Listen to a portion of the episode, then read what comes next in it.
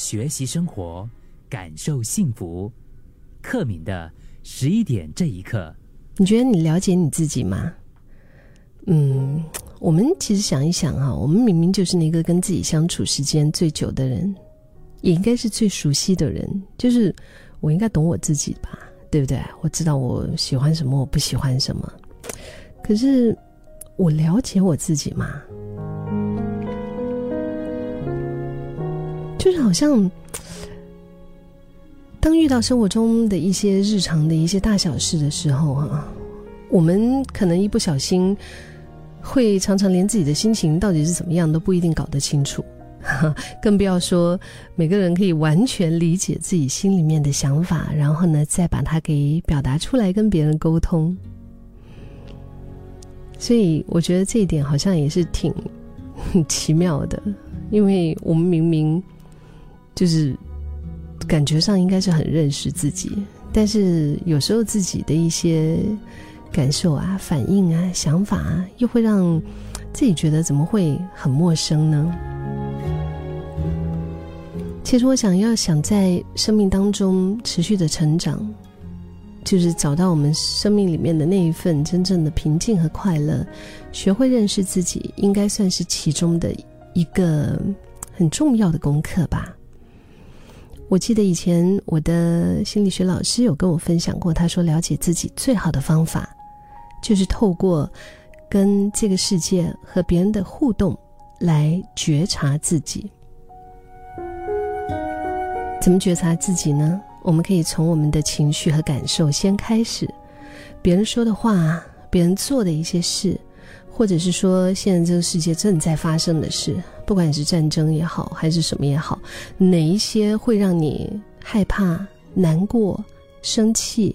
哪一些会让你感觉到开心？平静，嗯，有有可能是你喜欢的人他说了一句话，让你就是一下子就眉开眼笑了；也可能是因为朋友的很无心的一段话，让你就气了好多天；又或者是因为世界的现在在发生的一些事，不管是战争啊，或者是一些各种一些暴力的事情啊，一些新闻，就会让你对人类感觉到失望吧。就是对自己的情绪有一点认识以后，即使是负面的，也不需要急着去否定它，因为这些心情不都是我们生而为人的一部分吗？像是以前我感觉到难过的时候，我会有一点抗拒，就是我觉得难过是不好的。所以我会想要赶快让难过的这种情绪就让它离开，但是现在我觉得我 可不可以讲是越来越变态？就是如果有一些事情让我难过，我就让他难过了。嗯，我就真的是就会难过，但是日子当然还是得照过，该做什么还是得做什么。可是我不会就是属于那种逼自己要装出一份很开心的样子，非得要。活蹦乱跳，然后就我不难过，不难过，我不会，我难过就难过，我就就跟他共存。嗯，我觉得对自己的情绪开始有这些认知之后，我不急着去否定它，理解它，接纳他，我觉得这样就真的没有什么不好。但是我们可以试试问自己说，为什么我会有这样子的反应？嗯，答案可能会有很多种。可能是因为你很在意公平正义，所以你很气；或者是你很讨厌，你非常非常的讨厌被误会，所以当这个人讲出一些话的时候，你感觉到被误会了，你就难过了。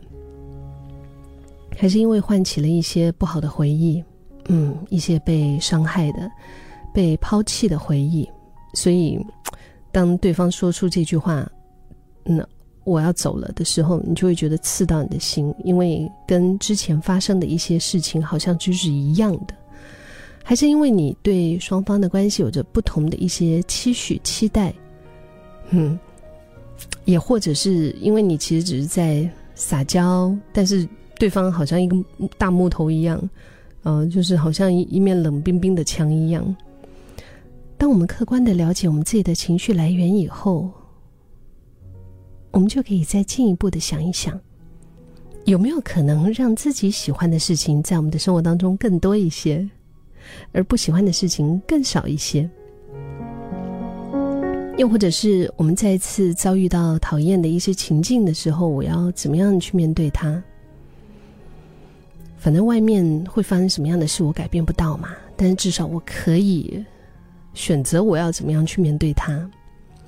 比如说，你知道了，即使很生气、很生气，但是你可以选择。不说出伤害你爱的人的话，又或者是在面对冲突场景的时候，应该怎么样做一些自我调试？我觉得这样子的一个过程啊，其实很美妙的，就是渐渐渐渐的，我们会从自己的生活经验当中画出属于我们自己的树状图，就好像是使用手册一样，什么样的一些事情。会引发你什么样的情绪反应，而你应该做出什么样的反应，可以让就是这个事情更顺利之外，当然最重要的是自己的心情也更轻松自在。我觉得这个就是真的认识自己之后的最大最好的一个学习成长了。想要了解自己，从来都不是一件容易的事，真的。有些人可能过了一辈子还是不懂吧，嗯，所以我现在。我觉得我走到人生大概一半，嗯，还有很多我自己也不一定搞得懂，我自己的情况应该也是很正常，对吧？就是就是想要了解自己，真的不简单。有时候就算是你已经很努力了，也还是会，我们这辈子还是会遇到了很多一些，就是觉得哎呀，为什么这种事发生在我身上？哎呀，怎么会这个坎这么难过？或者是 make some stupid mistake。对不对？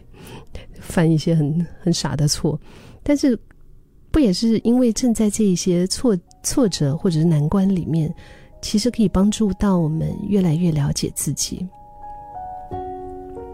然后我们可以学会珍惜每一天，珍惜你在意的相遇，然后找到自己值得付出的热情的人生目标，然后在每个过程里面全力以赴。享受其中。